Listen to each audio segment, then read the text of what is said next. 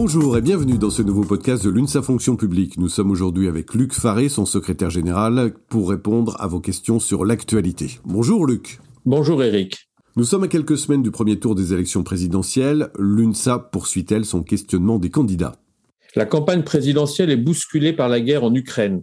Cependant, ce moment doit rester un moment démocratique. Le débat présidentiel est un temps indispensable pour notre pays et fait partie des éléments républicains. Ne pas le mener serait donner raison à Vladimir Poutine, qui craint les vertus de la démocratie.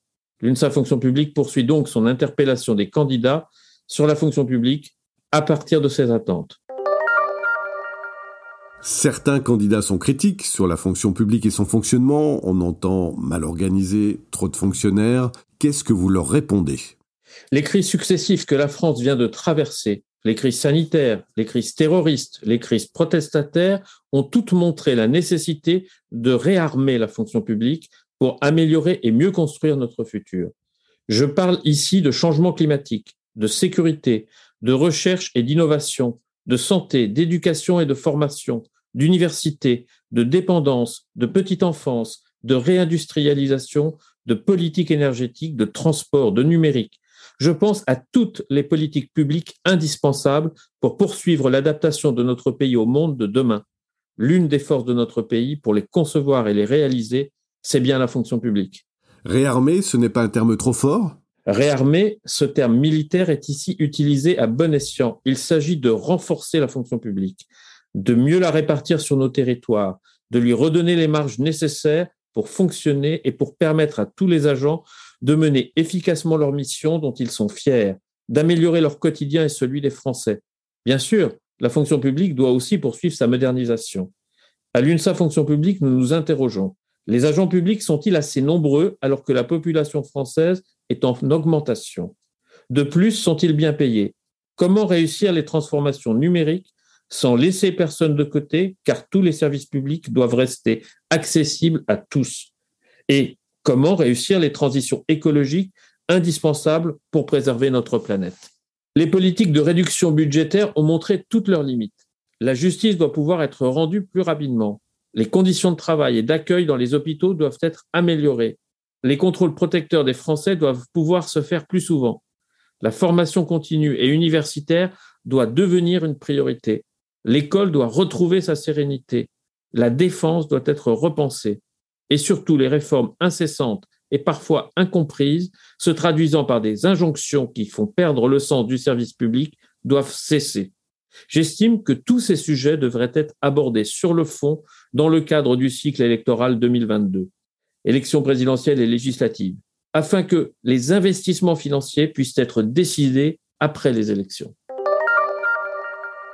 Dans ce contexte, Luc, comment envisagez-vous avec l'UNSA la place des agents publics? Leur place est essentielle. Sans eux, notre pays perd un de ses atouts. Leur engagement et leur investissement ont permis à la France de tenir en ces périodes de crise.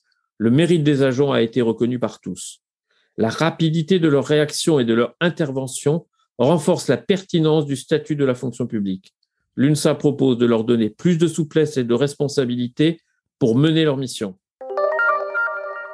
L'UNSA a mis au centre du débat la question de l'urgence des salaires. Comment peut-elle être traitée dans la fonction publique? Évidemment, la question salariale est urgente et doit être rouverte d'une manière positive. Demain, tous les employeurs publics, y compris les employeurs territoriaux et les employeurs hospitaliers, devront pouvoir disposer de possibilités financières accrues pour pouvoir améliorer la rémunération des agents. En effet, avec le retour de l'inflation, tous les agents, quel que soit leur corps ou leur fonction, qu'ils soient fonctionnaires ou contractuels, sont en attente d'une revalorisation. Pour l'UNSA fonction publique, deux étapes sont indispensables. Très rapidement, une hausse de la valeur du point d'indice doit être décidée. Lorsque je dis très rapidement, cette décision doit être prise en 2022 et je souhaite avant l'été. La seconde étape, c'est l'ouverture d'une négociation sur les rémunérations de tous les agents publics, fonctionnaires comme contractuels. J'ai parlé récemment d'un Grenelle de la fonction publique, c'est-à-dire l'ouverture d'une négociation non seulement sur les grilles de rémunération, mais aussi sur les conditions de travail dans la fonction publique. Pour l'UNSA, cette négociation doit s'ouvrir en 2022, avant la fin de l'année, pour une mise en œuvre dès 2023. Luc, est-ce que l'UNSA a d'autres propositions? Je pourrais en développer plusieurs. Cependant, je voudrais insister sur une nécessité, créer des liens plus nombreux entre les trois versants de la fonction publique. L'UNSA Fonction publique propose de renforcer les passerelles entre la fonction publique de l'État, la fonction publique hospitalière et la fonction publique territoriale, afin que les trois versants de la fonction publique s'intègrent davantage dans un projet commun pour pouvoir rendre un meilleur service aux citoyens et permettre aux agents qui le souhaitent de remplir plusieurs missions différentes pendant leur carrière sur un même territoire géographique. Plusieurs candidats ont formulé ces jours-ci des annonces sur l'âge de départ à la retraite, le portant à 65 ans. Qu'en pense l'UNSA Fonction publique Pour moi, c'est très clairement non.